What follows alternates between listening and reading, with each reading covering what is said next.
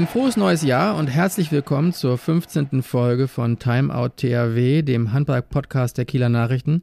Hier sprechen wir im Normalfall einmal im Monat über alles rund um den Handballrekordmeister THW Kiel, aber blicken auch immer wieder über den Tellerrand hinaus. Wir, das sind im Normalfall meine Kollegin Merle Schark und ich, Tamo Schwarz. Heute ist aber alles ein wenig anders, denn zum einen befindet sich die Handball-Bundesliga und mit ihr auch der THW Kiel in einer Art Winterschlaf – sodass diese Folge ein EM-Special zur anstehenden Handball-Europameisterschaft in Deutschland ist, die am 10. Januar beginnt. Und zum anderen freuen wir uns sehr, einen alten Bekannten als Gast im Studio begrüßen zu dürfen. Er spielte zehn Jahre beim THW Kiel, gewann dreimal die Champions League, wurde achtmal deutscher Meister und 2007 Weltmeister. Die meisten werden es jetzt schon erraten und so viel Zeit muss sein. Er war mein kongenialer Co-Autor der WM-Kolumne Petit et Noir 2017 bei der WM in Frankreich. Welcome back und dir auch nochmal ein frohes neues Jahr, Dominik Klein. Vielen Dank, Tamor. Hallo Merle. Moin, moin. Du moin, bist moin. Äh, große Ehre unser erster externer Gast sozusagen. Wow. Aber man sagt ja einmal Kieler, immer Kieler. Von daher ähm, ich glaube, einen besseren könnten wir eigentlich jetzt gerade nicht haben, um auf die bevorstehende EM zu gucken, oder? Also wenn du extern sagst, ich fühle mich immer noch als intern und nah, nah das, dran. Das Moin Moin kam auch noch schneller das als das Moin Servus. Moin auf jeden Fall. Auch wenn es mittlerweile ein Servus geworden ist aus dem Süden, da wo wir zu Hause sind, nämlich äh, mittlerweile in München. Aber umso schöner, dass jetzt hier das bei euch möglich ist. Du bist ja nicht nur unser Experte heute, sondern auch ARD-Experte während des Turniers. Ähm, hast ja auch das eine oder andere selbst gespielt, aber sag mal, wie ist denn jetzt deine Turniervorbereitung? Meine Turniervorbereitung äh, sieht so aus, dass wir jetzt im Norden die beiden Länderspiele hatten, sowohl in Flensburg als auch in Kiel. Und äh, das war für uns auch ein toller Turnierstart, so wie es ja auch eigentlich die Mannschaft gesehen hat. Also warum? Die Mannschaft hatte ja schon die beiden letzten Testspiele damit äh, so vom Mindset angegangen, dass es schon ein Turnierstart ist, um dann nicht den Anlauf zu brauchen, um in das Turnier zu kommen. Wir kommen ja bestimmt noch auf die Schweiz und aufs Weltrekordspiel zu sprechen. Und auch gut für uns, äh, als ARD-Team zwei Länderspiele noch zu haben, ähm, wo wir uns eingrooven als, als Team, weil die ersten beiden Spiele dieser Gruppenphase wird das ZDF übernehmen und wir sind quasi dann mit der ARD beim letzten Gruppenspiel gegen Frankreich äh, auf Sendung. Und so werden wir allerdings jetzt schon uns EM-Form erarbeiten und haben eine riesen Vorfreude. Das war eben übrigens die längste Anmoderation aller Zeiten. Habe ich irgendwas vergessen? Nein, aber Petit et Noir, äh, du hast nochmal auf angesprochen, ja. dass, er, dass ich ja nach der THW-Zeit auch noch zwei Jahre in Frankreich spielen äh, konnte, durfte, wie man es äh, so nennen möchte. Und vor allem habe ich da auch die, die französische Sprache noch für mich entdeckt. Und als du mit der Anfrage damals kamst, fand ich das sehr spannend und äh, habe da gerne mitgemacht. Dann wissen wir ja, wer vom Frankreich-Spiel die Interviews führt. So. das Besondere an dir ist ja auch, dass du Weltmeister nicht nur geworden bist, sondern auch Weltmeister im eigenen Land. Das heißt, du kennst dieses Bauchgefühl wahrscheinlich, wie das ist, wenn man spürt, äh, im eigenen Land entwickelt sich hoffentlich eine Euphorie. Ähm, ihr seid ja auch damals nicht unbedingt als großer WM-Favorit ins Rennen gegangen. Siehst du da Parallelen im Moment zur aktuellen Mannschaft und zur aktuellen EM?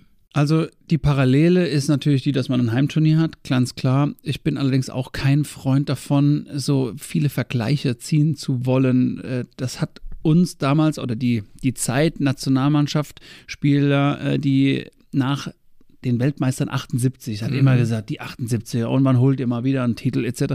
Deswegen bin ich immer auch jetzt an der Stelle, wo es uns damals genervt hat, immer über die 78er zu sprechen. Vielleicht jetzt in der Situation nicht mehr über die 2007er zu sprechen. Aber die 78er waren auch nicht Favoriten. Irgendwie ja, ist das okay. schon bei Deutschland immer so ein roter Faden. Ne? Also die gehen nicht wie jetzt Dänemark als dreimaliger Weltmeister ins Rennen. Äh, bin ich voll bei mhm. dir. Mhm. Ähm, was die Entwicklung der deutschen Handballnationalmannschaft angeht, ist das Turnier jetzt mit Sicherheit was, wo sie wieder Entwicklungsschritte haben, wo sie nicht der Favorit sind. Da haben wir ja einen ganz anderen Kreis. Da können wir ja direkt eigentlich das einmal runterspulen, die drei skandinavischen Teams mit Dänemark, Schweden, Norwegen und dann kommen die Erfahrenen und für mich die ja, stärksten, sowohl was Erfahrung und Abwehrarbeit angeht, Frankreich und Spanien. Mhm. Und ähm, ja, und dann sind wir ja schon dahinter, der letzten WM Platz 5. Aber auf das, was du nochmal so ein bisschen den Vergleich zu ziehen, weil wir wollten ja auf diese Heim-Euphorie kommen, das entwickelt sich ja nur aufgrund dessen, wie die Mannschaft performt. Wir hatten damals in, in, in Berlin einen holprigen Start gegen Brasilien und dann eine Niederlage noch äh, gegen Polen. Nee, ja doch, na klar, ja, gegen doch. Polen.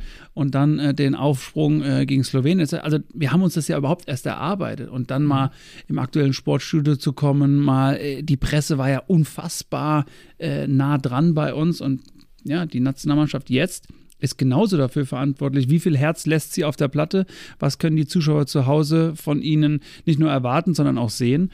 Und dann entwickelt sich hoffentlich äh, ein richtiger Spirit und diesen Druck, den wir haben wollen, um ähm, ganz weit zu kommen in dem Turnier.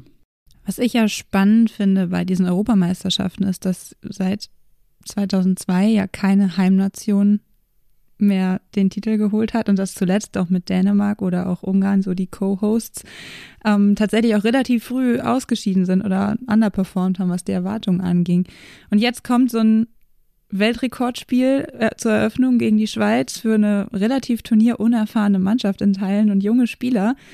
Und das ist ja was, da kann man sich doch eigentlich gar nicht drauf vorbereiten, oder? Weil es hat ja noch nie jemand erlebt. Das ist ja ein neuer, ist ja ein neuer Rekord. Wie, wie würdest du dich vorbereiten mit deiner Erfahrung, die du hast?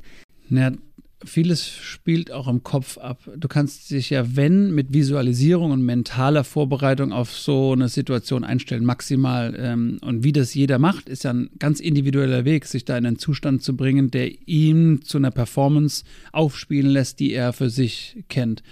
Ähm, natürlich gab es schon äh, das Weltrekordspiel, meines das letzte war dann jetzt in, in Frankfurt, äh, das Bundesligaspiel. Ja. In Kopenhagen gab es mal äh, eine Mannschaft, die äh, in ein Fußballstadion gegangen ist. Äh, aber an sich kannst du dir das nicht eigentlich ausmalen, was da für ein Druck herrschen, was da für eine Situation herrschen wird. Gut ist, dass die Nationalmannschaft vorher noch in, das, in die Halle kommt, um die, um die Räumlichkeiten äh, zu erleben, um auch das Gefühl für die Halle zu bekommen. Zwei Einheiten, glaube ich, können sie da absolvieren. Genau, ähm, und deswegen ist das ja was, wo, was die maximale Vorbereitung dann äh, passiert. Aber am Ende findet meines Erachtens alles im Kopf statt und du musst schnell, diejenigen, die sich schnell damit äh, befassen können und die den Schalter umlegen können. So, jetzt ist das hier, das Spielfeld ist auch nur 40 mal 20 und die gestrichelte 9-Meter-Linie ist genauso 9 Meter weg wie sonst auch, dass sich dann äh, das wirklich klar für jeden wird im Kopf, dass er da seine ganz normale Handball-Performance abliefern muss. Kann man das trainieren?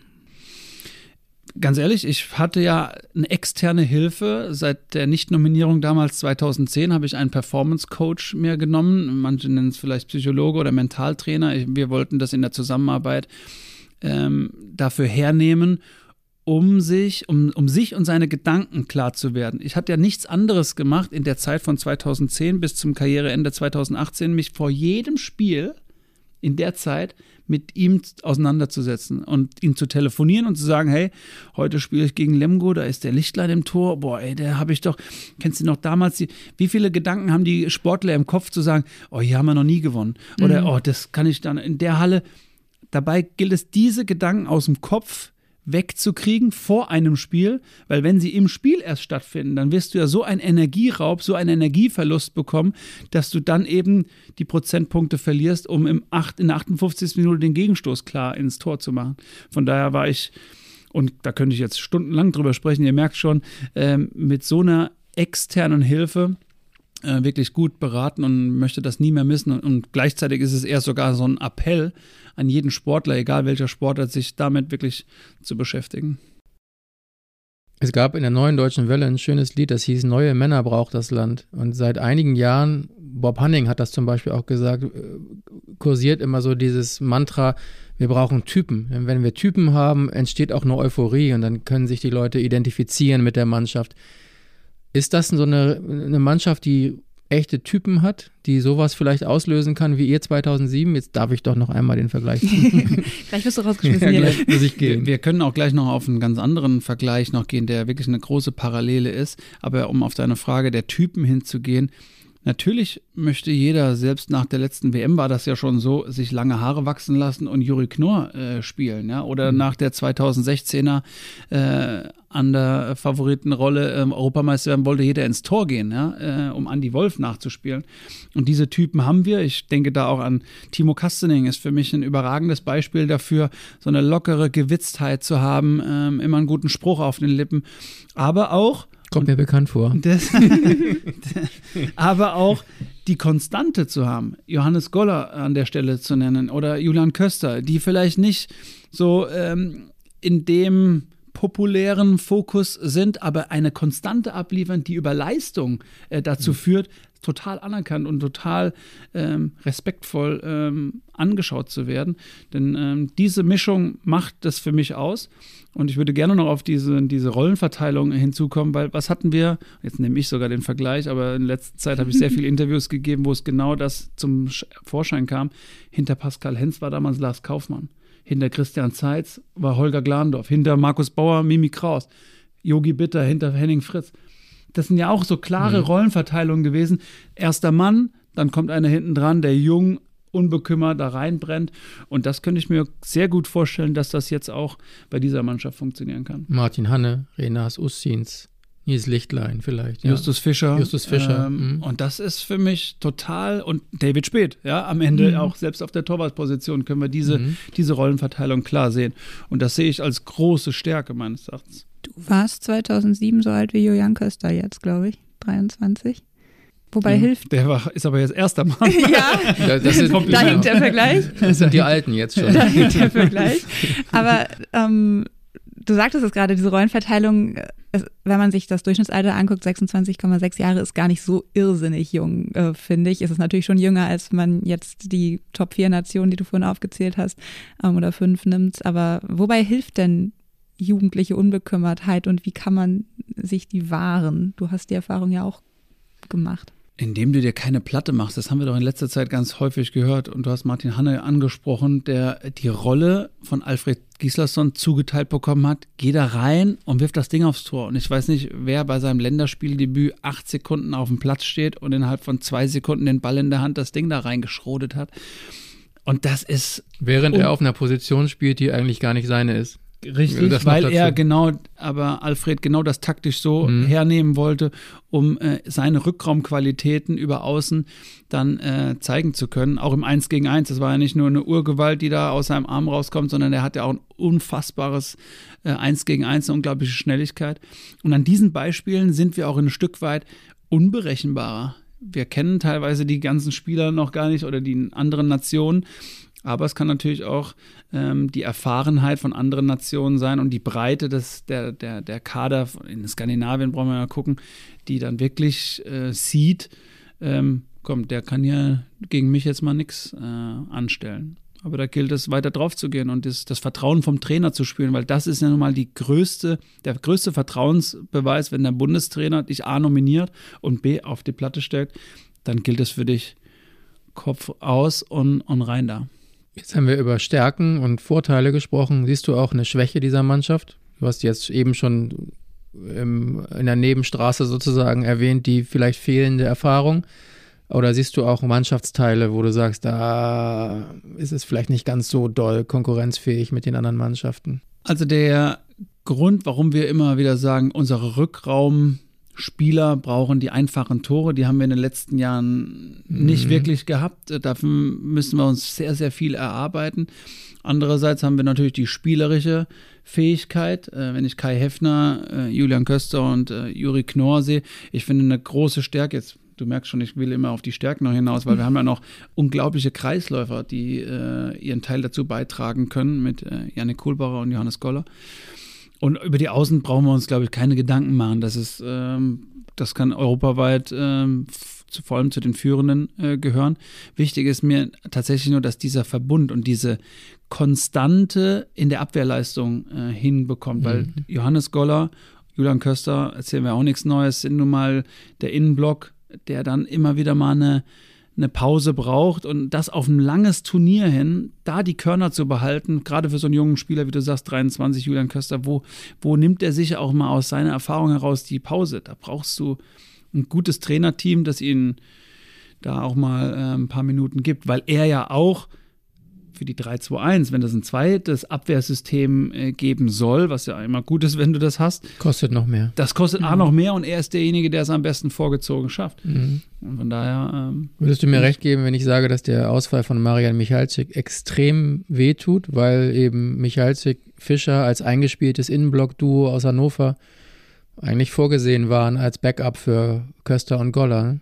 Und sogar noch diese Position als Alternative für der 3-2-1 vorne sogar gesehen hätte. Also oh, Michalzik hat ja aufgrund seiner Länge und aufgrund seiner Erfahrenheit da vorne schon ähm, für Alfred schon eine große Rolle. Und als zweiter Mann hinter Juri, noch vor Nils Lichtlein ursprünglich. Jetzt rückt Weber, glaube ich, ein bisschen in die Position rein. Ja, also wir haben aber trotzdem wieder viele Optionen. Mhm. Ähm, das da bin ich mir auch noch nicht sicher, wie Alfred das alles so sortiert bekommt, aber da glaube ich schon, dass er die, die Erfahrenheit hat zu wissen, für welchen Gegner brauche ich welches, welches System und welche, welche Wechsel nehme ich da vor. Aber wie du sagst, Philipp Weber, der jetzt ein Glück wieder so schnell genesen zurückgekommen ist. Aber ich freue mich auch auf Nils Lichtlein, wenn der wirklich da derjenige sein kann, der mal, mal ein Ansteck-Anspiel äh, an, an Kreis hinkriegt. Mhm. Ähm, so unbekümmerte U21-Weltmeister aus dem eigenen Land, hoffe ich, dass der ein oder andere sticht. Was sind so die Hauptfaktoren für einen als Spieler, dass man bei so einem Turnier seine Leistung abrufen kann und welche Rolle spielt ein Trainer dabei oder ist man am Ende dann doch Einzelkämpfer in einer Mannschaft, um sich das da so passend zu machen?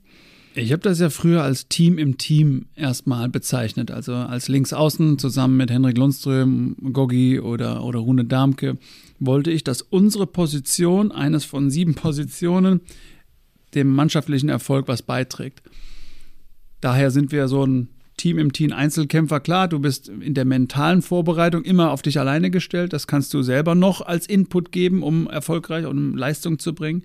Aber am Ende zählt immer die Bereitschaft, sich bedingungslos zu helfen. Vor allem in der Abwehr. Wenn der eine verliert, kommt der nächste. Und dieser Zusammenhalt, den zu spüren, das, das macht eine große Mannschaft aus. Und das wünsche ich mir und das haben sie auch entwickelt. Tag des Handballs war für mich die Rückkehr meines eigenen Optimismus, als wir äh, dort gezeigt haben, dass wir wirklich nach so einer langen Durststrecke, wo keiner weiß, wo steht die Nationalmannschaft, wieder einen flüssigen Ball, eine gute Abwehr, Zusammenarbeit gehabt haben. Allerdings haben wir ein langes Turnier mit hoffentlich vielen Spielen und da brauchst du genug Reserven, dass du das auch lange, lange durchhältst. Ich halte fest, Dominik Klein hatte seinen Optimismus verloren. aber er ist wieder da. Er ist wieder da.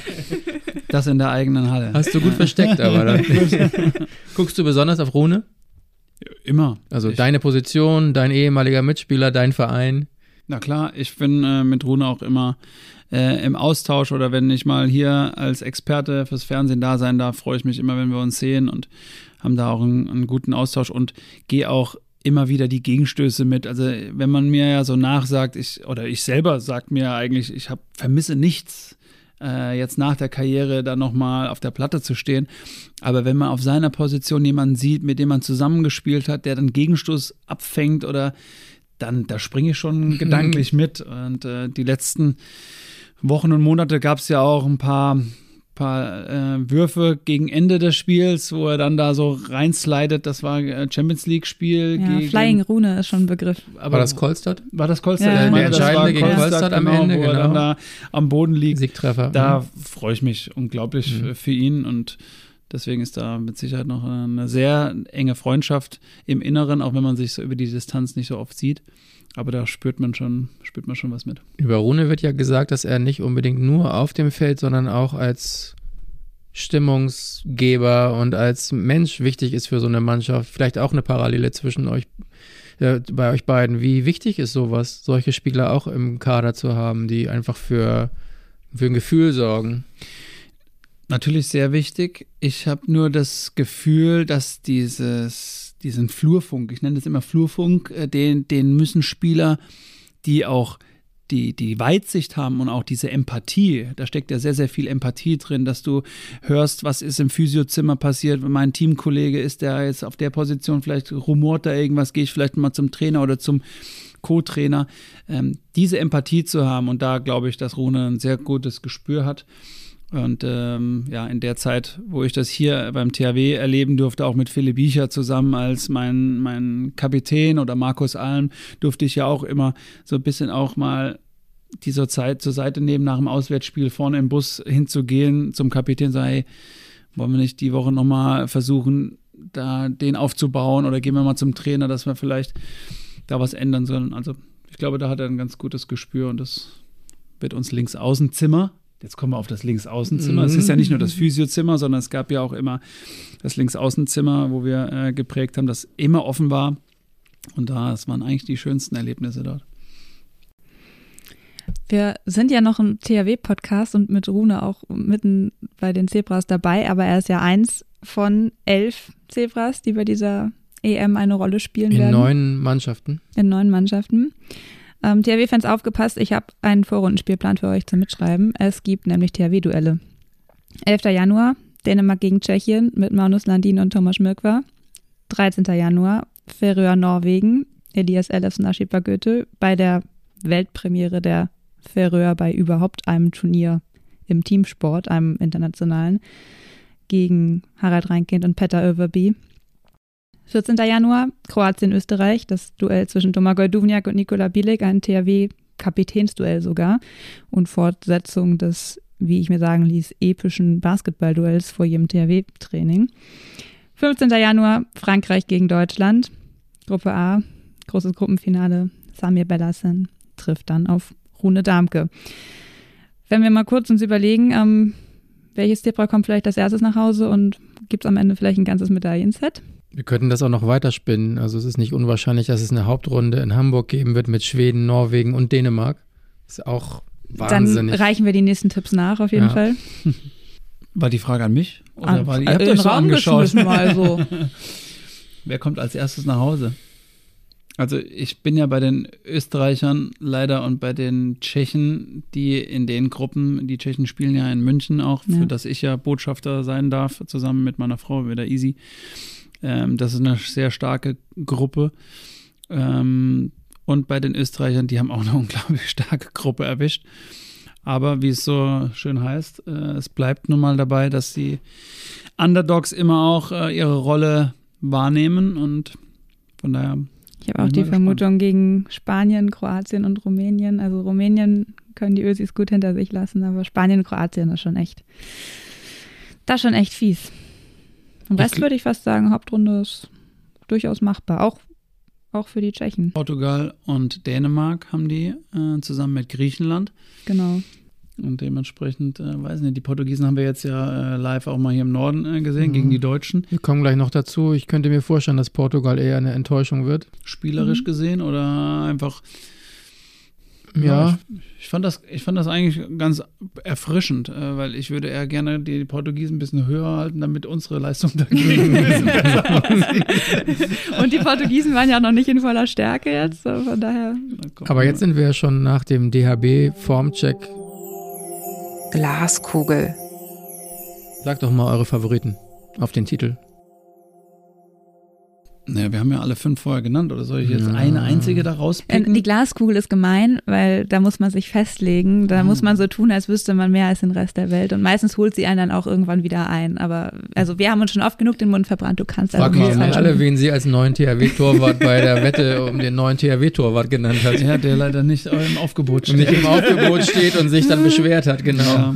Aber ich habe auch bei euren, ist das schon in der Glaskugel drin gewesen, dass man bei mit drei runterzählt und wir alle jetzt den äh, unseren unseren Favoriten nennen? Ja, das, das, das Zebra des Monats. Aber das ist eine gute Idee, finde ich. Das können wir machen. Dann ja, zählen wir also runter. Wir müssen uns jetzt festlegen von drei runterzählen und dann nennt jeder seinen Europameister. Genau. Das ist eine gute Idee. Okay. Okay. Drei, zwei, eins. Frankreich. Ah! Also das setzt sich auch fort, wir sind uns selten einig. okay, Tamo, du hast Frankreich? Nee, ich habe Frankreich. Ich habe Schweden. Ich habe Schweden genommen, um nicht Dänemark zu nehmen. Irgendwie, ich keine Ahnung, ich äh, glaube auch manchmal an so ein Gesetz von Serien oder äh, Karma und ich kann mir vorstellen, nach dreimal WM-Titel könnte Dänemark vielleicht jetzt nicht so als erwartbarer Favorit am Ende Gold holen. Und ich halte viel von der schwedischen Mannschaft, von dem Trainer und von dem Spirit, den die irgendwie so vermitteln. Außerdem würde ich es unseren beiden Zebras, Erik Johansson und Karl Valinius, total gönnen. Ähm, ich sehe Frankreich nicht ganz so stark wie in der Vergangenheit. Und ich hatte, habe so ein Bauchgefühl, weil jetzt auch schon wieder Verletzungen aufkommen, dass die Norweger vielleicht auch, ich würde jetzt nicht sagen eine EM-Enttäuschung werden, aber dass die Norweger vielleicht auch ein bisschen schwächeln, ein bisschen schwächeln, ein bisschen irgendwie mit, mit Problemen zu kämpfen haben und irgendwie lande ich am Ende bei Schweden. Soll ich meine Begründung zu Dänemark noch mhm. äh, machen? Weil, ich meine, wir haben Kann sich aber die Namen aufzählen. Eine unglaubliche Breite an, an Spielern im Kader. Ich meine, Nikola Jakobsen, auch ehemaliger äh, THW, der hat ja, was hat der für ein, was muss der für einen Schreibtisch haben? Wie viele Spielerprofile da äh, sind, aus denen er eine Mannschaft zusammensetzt. Und das Gute ist ja dann noch, dass du theoretisch ja noch tauschen kannst während des ganzen Turniers. Also ich weiß nicht, wie die Regeln nach der Vorrunde wieder sind. Hm, du kannst zwei in, in der Vorrunde, zwei in der Hauptrunde, zwei in der Finalrunde jeweils tauschen. Tauschen, genau. Und das ist, ja, du kannst ja sogar aufteilen ein bisschen, wo, wo setzt du wen ein, wie lässt du ihn vielleicht nochmal draußen. Äh, anhand des, der Selbstverständlichkeit, also dieses Selbstverständnis, ein, eine Mannschaft in der Finalrunde zu sehen oder in der Hauptrunde zu sehen. Also wir haben sie ja als, als Gruppe in München, die Tickets sind da kaum von dänischen Fans gehabt, weil die, die kommen ja eh nach mhm. Hamburg. So ist mhm. ja der, die Herangehensweise, da was soll man da jetzt in den Süden fliegen? Aber ähm, wo war nochmal deren Flop? War das 20 in ja. Norwegen, als, als sie in Malmö in Malmö rausgeflogen sind in der Vorrunde?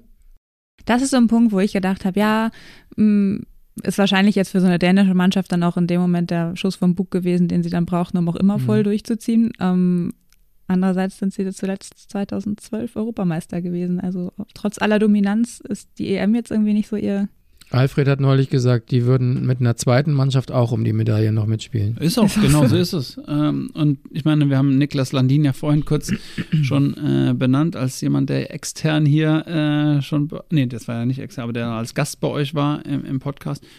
Und der wird sich in Deutschland auch wieder wohlfühlen. Ja, mhm. das haben wir ja leider hier mhm. auch gesehen, als er mal wieder in der Ostseehalle war und das Ding dazu genagelt hat. Also da spielen meines Erachtens sehr, sehr viele Komponenten ein und ich bin bei Dänemark. Ich habe Frankreich gesagt, um nicht Dänemark zu sagen.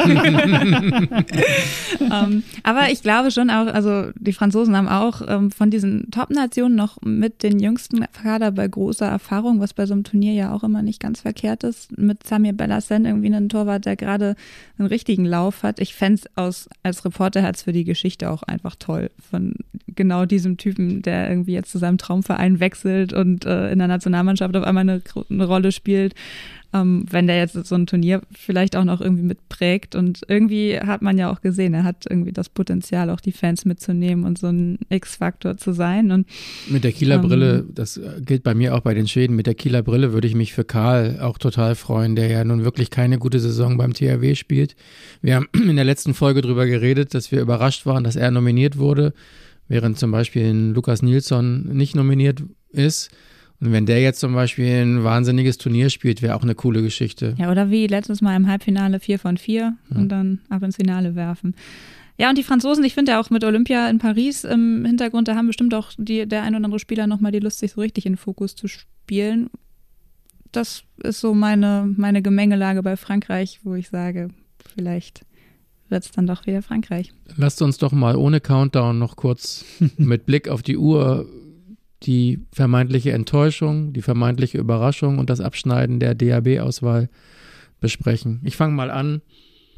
Ich glaube, die Färöer könnten eine Überraschung werden und das sage ich ausdrücklich losgelöst von einer Platzierung. Aber diese Geschichte mit äh, Elias Elefsen äh, Shipagötu und äh, seinem Bruder und seinen zwei Cousins und die Mutter ist die Verbandsvorsitzende. Mutter ist auch dabei und Vater auch, ist äh, Mentalcoach. Genau. Ähm, und was die, also einige sind ja auch schon im europäischen Handball aufgetaucht in den äh, guten, in den Top-Nationen. Ähm, irgendwie ist das eine Mannschaft, äh, in der total viel steckt, trotz des kleinen Landes und der wenigen Handballer, die die haben kann mir vorstellen, dass die ein bisschen ärgern werden auch. die können ja nur als Gewinner rausgehen ja. bei diesem Turnier. Ja. Die, die freuen sich über jedes, über jede Spielminute, über jeden Anpfiff, den sie da in so großen Hallen erleben dürfen. Und mit so einer Erfahrung, die äh, Skippy, oder heißt das nicht Skippy, so? Skippy ja, genau. äh, hier schon gemacht hat, das wird ihnen auch helfen. Ähm, und seine Unbekümmertheit sehen wir ja, wie das in der Bundesliga eingeschlagen hat. Und das wird als, als Auftakt für diese Euro mit Sicherheit noch genauso, genauso werden. Er hat mir erzählt, dass ähm, wahrscheinlich, also man denkt in auf den Färöern darüber nach, die Schulen zu schließen in der Vorrunde, weil sowieso alle Schülerinnen und Schüler in Berlin seien. Also offenbar sind diese Inseln leergeräumt. für die, für Dann die machen Vorrunde, sie die zwei Schulen zu, die es da gibt. Ja, genau.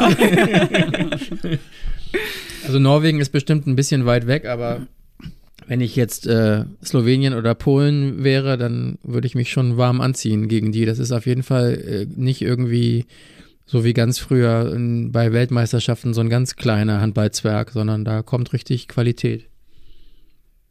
Eure Überraschung?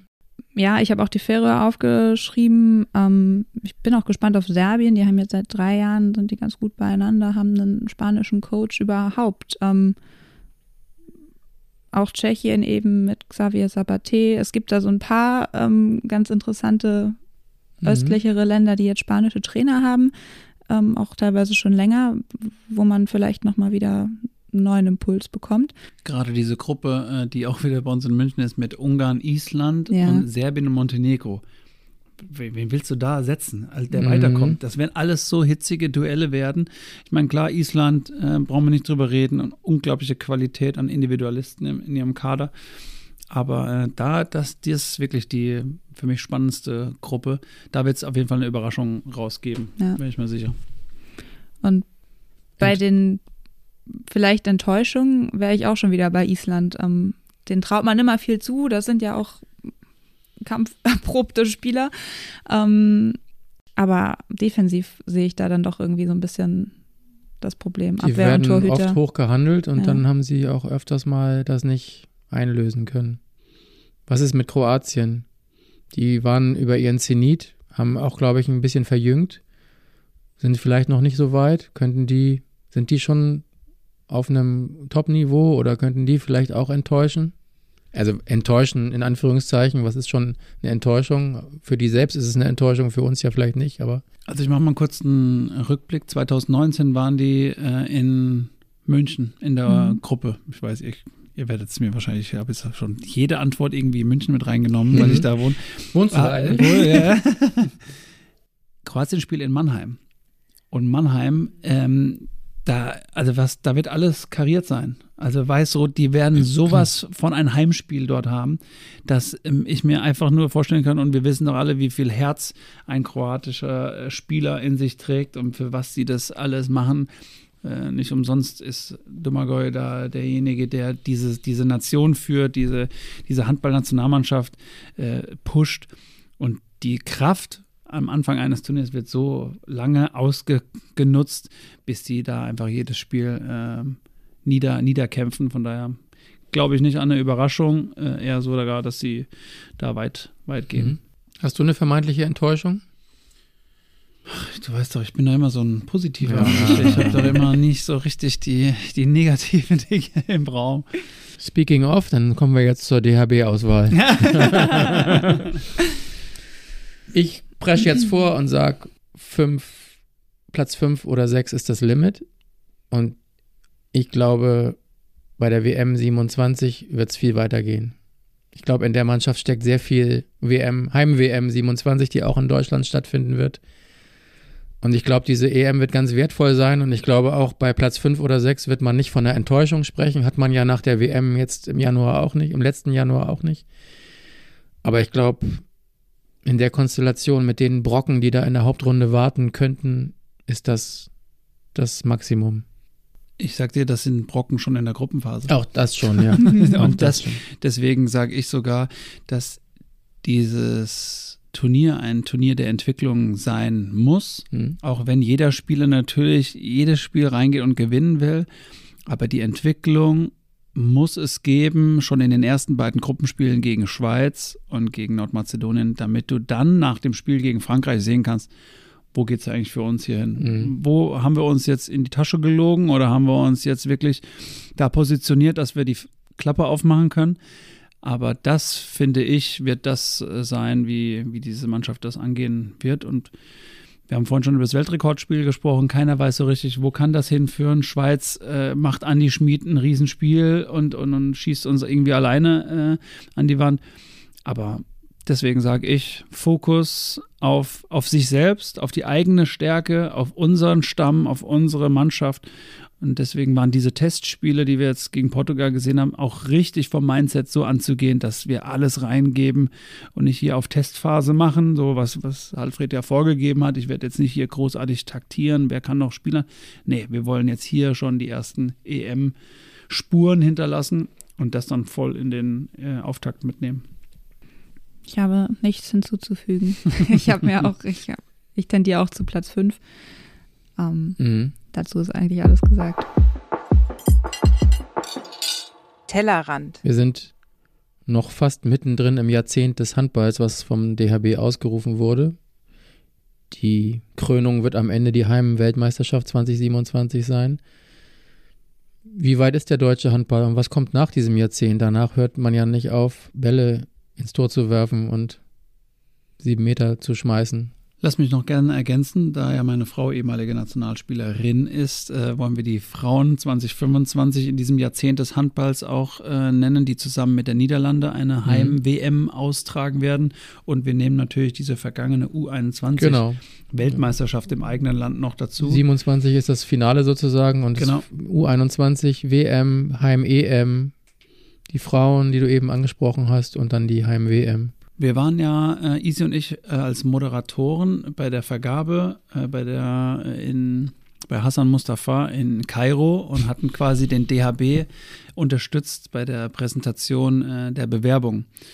Und uns wurde damals, als wir diesen, dieses Jahrzehnt, diese drei Turniere zugesprochen bekommen haben, äh, ganz klar, oder dem DHB vielmehr auf den Weg gegeben, macht als weltgrößter äh, Verband im Handball unterstützt diese Sportart und hilft uns sowohl was den Frauenbereich angeht, was den Schiedsrichterwesen angeht. Also wir sind wirklich in, also wir dann als Delegation nach Hause gegangen, hatten wirklich Aufgabenpäckchen mhm. äh, auf dem Rücken. Und ich finde, der DHB hat jetzt schon wieder mal gezeigt, auch wenn es eine Europameisterschaft ist, dass es dem Verband absolut zuzutrauen ist, diese Entwicklung weiterzugehen. Auch was im Hintergrund gearbeitet wird. Deswegen, wir sind jetzt ja hier im, im A-Nationalmannschaft Männerbereich, aber was in der Juniorenzeit alles passiert aktuell. Wir haben die Weltmeister gerade gesehen, aber da fängt ja noch viel früher an. Jetzt mhm. könnte ich sogar auf die Verbandsarbeit von meinen äh, Landestrainern in, in Bayern äh, äh, eingehen, was da oft an der Basis so viel dafür gearbeitet wird, dass wir eine kleine Spitze am Ende bekommen. Und trotzdem gilt es, wir müssen in die Schulen kommen, wir brauchen die Kinder im Verein, wir brauchen äh, das, das Schulsystem so angepasst, dass man Sport und Schule vereinen, vereinen können mhm. und nicht nur Nachwuchsleistungszentren hingeht, sondern also wir können da eigentlich nochmal richtig ausholen, um über den Tellerrand hinauszuschauen, weil wir wollen nach 2027 natürlich weitergehen. Und dann kommt Olympische Spiele immer wieder. Und dafür brauchen wir einfach eine riesengroße Basis. Und wenn uns die, und jetzt nenne ich noch eine politische Sache, weil die liegt mir am Herzen, der Ganztag in der Schule in Zukunft ab 2026 wird verpflichtend sein und kein, kaum ein Verein weiß damit umzugehen. Mhm. Selbst die Politik weiß nicht, wie sie damit umgehen kann. Weil das heißt, die Schülerinnen und Schüler länger gebunden sind und im Zweifel auch die Hallen nicht zur Verfügung stehen. Ne? Wenn du als Verein eine Schulsporthalle zur Verfügung hast, um dein Bambini-Training um 15 Uhr zu machen, dann wirst du in Zukunft da nicht mehr reinkommen, weil mhm. bis 17, 18 Uhr die Halle gebraucht wird, um den Ganztag zu betreuen. Ich hole jetzt quasi, wir gehen jetzt gerade in eine ganz andere, aber, aber das, das, ist ja genau der spannende Spiel, Punkt, weil da muss der Boom wichtig. ja hin. Ne? Das, das, kann ja aber ja auch genau eine Chance sein, weil es natürlich auch Schulkooperationen mit Handballvereinen gibt, die dann den Ganztag übernehmen. Die brauchen aber wiederum die Übungsleiter, die müssen bezahlt werden die Schulträger müssen mitspielen. Da sind so viele Fallstricke in diesem System. Aber du hast recht, das ist eine sehr gravierende Änderung, die da kommt durch die Verbindlichkeit. Und du hast ja auch die besten Einblicke von uns allen, weil durch deine Arbeit beim Bayerischen Handballverband ist das dann was, wo du denkst, wenn jetzt auf einmal die ganzen kleinen Jungs mit langen Knorrhaaren oder die im Tor stehen wollen oder wie auch immer diese EM sehen, da ihre Helden finden und dann in die Vereine rennen. Ist die Basis dafür gerüstet aktuell? Wenn man die Struktur sieht, kommt man an seine Grenzen. Aber es kommen auch die an die Grenzen, die eben nicht diese Hallenverfügbarkeiten haben, mhm. die die Trainer, die ausreichend da sein müssen, das Ehrenamt, äh, die kommen an ihre Grenzen, keine Frage. Es gibt auch Aufnahmestopp ja, an gewissen Vereinen, die schon immer Engagement zeigen. Aber ähm, um auf diese Schule nochmal kurz einzugehen, deswegen sehe ich das genauso als Chance, wie du es sagst. Wenn wir als Sportart da jetzt reingehen, mit Übungsleitern, mit Ehrenamt und das auch noch machen können, also diese, diese Engagierten wirklich da hinbringen, dann ist das eine große Chance, auch die ganze Breite wirklich mitzunehmen, um den kleinen Ball in die Hand zu nehmen, anstatt an Fuß oder in den Korb zu werfen. Von daher ähm, müssen wir uns allerdings am Ende auch wirklich darüber Gedanken machen, Hauptsache unsere Kinder bewegen sich, sonst könnten wir jetzt ein zweites Fass aufmachen des Gesundheitssystems, was irgendwann mal brach liegen wird, mhm. wenn unsere ganzen Kinder nach Corona überhaupt ähm, ja, wieder beweglich gesund äh, werden müssen. Von daher ist es mir tatsächlich daran gelegen, Kinder da draußen, bewegt euch, äh, geht am bestenfalls in die Vereine, da werdet ihr noch mit Werten äh, vorgelebt von Übungsleitern und Trainerinnen und Trainern. Aber da haben wir jetzt schon mal so ein kleines eine kleine Ernsthaftigkeit mit reingenommen, die unglaublich wichtig ist, weil das gehört zu dieser Rubrik meines Erachtens. Ihr tauscht euch ja sicherlich zu Hause intensiv aus. Sind denn die Männer und Frauen da im Gleichschritt? Also die, das Jahrzehnt des Handballs läuft ja schon ein bisschen und ähm, wie ist die Entwicklung also dem Gleichschritt, das können wir uns ja bald selber dann äh, ein Bild von machen, wenn wir 2025 sehen, wie äh, sowohl der Verband äh, das angeht, äh, da die Frauen auf eine gleiche Ebene zu heben, mhm. was die Vorbereitung auf so ein Turnier angeht. Ich finde es jetzt schon mal super, dass wir in der Botschafterrolle an den gewissen Standorten. Johannes Bitter mit Anna Lörper in mhm. Hamburg als Botschafter mhm. gewesen, Emily Bölk mit Pascal Lenz in Düsseldorf. Weil wir äh, sind ein, ein Handballpaar äh, in München gewesen. Von da finde ich das super, dass wir an der Stelle schon wirklich gute, gute Arbeit äh, leisten und auch der Verband die die Brille dafür auf hat. Und deswegen ähm, freue ich mich, dass wir da auch immer wieder uns messen können, wie weit können wir da gehen. Und die vergangene WM war in meinen Begriffen auch sehr, sehr spannend und erfolgreich, äh, so einen richtigen Lauf gehabt zu haben. Aber da ist auch eine Entwicklung zu sehen. Jetzt wäre vielleicht der nächste Schritt, Olympische Spiele mal wieder dabei mhm. zu sein.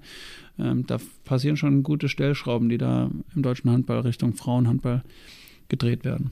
Eine neue Idee, zumindest was die Förderung der Spitze angeht, kam jetzt ja vom Berliner Manager und Potsdamer Trainer Bob Hanning, der den Wunsch und die Idee eines Team Deutschland ins, in die Runde geworfen hat. Also ein, wenn Potsdam aufsteigen sollte in die erste Liga, eine Mannschaft, die sozusagen ausgeliehen von allen großen Vereinen mit den U21-Spielern in ihrem jeweiligen Alter dann ähm, ja konkurrenz- und wettbewerbsfähig sein soll als junges Team in der Bundesliga. Hältst du das für sinnvoll? Der Volleyball macht das übrigens auch schon seit Jahren vor mit dem VC Olympia Berlin, die immer so ein bisschen außer Konkurrenz platziert werden in den ersten und zweiten Bundesligen. Findest du das gut? Du hast mir die Antwort eigentlich schon weggenommen, ah. weil ich war äh, auch im Volleyball, bin ich ja auch mhm. schon zu Hause äh, das ein, die ein oder anderen Jahre. Und in Frankfurt gab es meines Erachtens auch äh, mhm. so eine Mannschaft, die da entwickelt wurde mhm. aus ganz jungen Spielern, um so gerade so eine Internatsstruktur da aufzubauen, um dann auch Spielpraxis zu sammeln. Wobei das muss meines Erachtens ein anderes System geben, weil man weiß aus der Volleyball-Vergangenheit, dass diese Spiele gegen diese Frankfurter Mannschaft beispielsweise dann eher so auch gesehen wurden, ja, brauchen wir das jetzt noch, wenn es im Sinne des Handballs ist und danach hört sich das ja an und von daher finde ich die Idee grundauf erstmal nicht, nicht verkehrt. Nur wie ist die Umsetzung dann wieder? Wie ist das Zusammenspiel wieder miteinander? Wer profitiert davon? Wer bestenfalls natürlich immer der Athlet, äh, der, der Sportler. Ähm, und daher ist mir das die Idee erstmal grundweg sympathisch. Aber ähm, ja, der Kernunterschied ist, dass beim Volleyball diese jungen Mannschaften quasi außer Konkurrenz gelaufen sind. Die wurden, ich glaube, immer im jungen Jahrgang in der zweiten Liga platziert, im älteren Jahrgang in der ersten Liga. Die konnten weder auf noch absteigen. Und das soll jetzt ja beim Handball als Idee zumindest anders gedacht werden. Ähm, ich finde es spannend grundweg positiv muss man einfach äh, da, wo Jugendarbeit, wo Engagementförderung äh, gezeigt wird, ähm, das sollte man unterstützen. Ich kann nur allerdings wieder mal so eine bayerische Brille aufsetzen, die dahinter seit uns wandern diese Talente dann ab. Mhm. Also in München äh, wird es dann vielleicht nicht den Sprung irgendwann geben oder schaffen wir ja seit längerem nicht, eine Bundesligamannschaft zu etablieren, weil wir das Schulsystem und das Sportsystem nicht verbinden können. Die östlichen Strukturen von früher, Magdeburg, ja, Potsdam, Berlin, Leipzig, die haben noch diese Strukturen, dass Talente dorthin gehen, weil sie dann Schule und Handball und Sport vereinen können. Wenn es das in, in München mal behalten, wenn man das behalten könnte, dann würde quasi ein Führungsspieler nicht nach äh, Berlin äh, ins Internat gehen müssen, sondern könnte zu Hause bleiben und könnte vielleicht diese Region damit aufbauen. Weil über die Zukunftsgedanken hat man sich dann wahrscheinlich auch noch nicht so mhm. äh, ausgetüftelt äh, Gedanken gemacht. Äh, was dann die anderen Zentren darüber denken. Bob Hanning vermittelt das zumindest sehr athletenorientiert und altruistisch. Also er stellt es oder er skizziert es so, dass man eben in dem einen Jahr, wo man U21 in dem Jahrgang ist, für ein Jahr ausgeliehen wird nach Potsdam und danach auf jeden Fall zu seinem Verein zurückgeht. Welcher das dann auch immer ist, zum Beispiel irgendein Verein in Bayern. Ähm, wenn das so, wenn das so ein Agreement wäre, dann wäre das vielleicht eine Win-Win-Situation. Sind wir wieder in der Glaskugel-Rubrik? Äh, Einmal zurückgesprungen. Genau. Jetzt springen wir nach vorne, würde ich sagen. Mhm. Ähm, jetzt kommt die EM. Wir sind alle gespannt ohne Ende. Die nächste Ausgabe dieses Podcasts hat dann wieder mehr THW-Fokus. Wir werden bestimmt auch nochmal auf die EM zurückschauen dann, aber sie erscheint erst am 13. Februar. Das heißt, der Handball fliegt längst wieder durch die Bundesliga. Der THW ist dann schon mit dem Kracher gegen Magdeburg wieder in die Liga gestartet, hat beim BHC gespielt. Und ja, bis dahin genießt den Handball-Januar mit Nationalmannschaften. Ähm, Eins dürfen wir nicht vergessen, noch im Januar, am 31. Januar startet der THW wieder mit einem Testspiel beim Landesligisten Gettorfer TV. Das ist der offizielle Restart sozusagen. Ist auch noch Januar. Und über all das, weitere THW-Duelle bei der EM und so weiter und so fort, halten wir euch natürlich wöchentlich in unserem Newsletter, das THW-Update auf dem Laufenden. Das könnt ihr auf kn-online.de abonnieren. Erscheint immer am Donnerstag. Und ja, bei Fragen, Anregungen, Tipps für einen Bundestrainer, was auch immer, schreibt uns an sportredaktion.kieler-nachrichten.de. Wir leiten weiter und wünschen euch eine schöne EM. Danke, Dominik, dass Vielen du hier Dank. warst. Ja. Ich habe mich gefreut, bei euch zu sein und äh, habe jetzt auch große Vorfreude auf die Euro. Und äh, ihr könnt mich vielleicht sehen, ich kann euch zurückwinken durch den Fernseher und äh, freue mich, die alle, die zuschauen und natürlich hier zuhören. Und wir sind froh, dass du deinen Optimismus wiedergefunden hast. Mal schauen, wie lange. Wie lange. Vielen Dank. Ciao, ciao. Tschüss. Tschüss.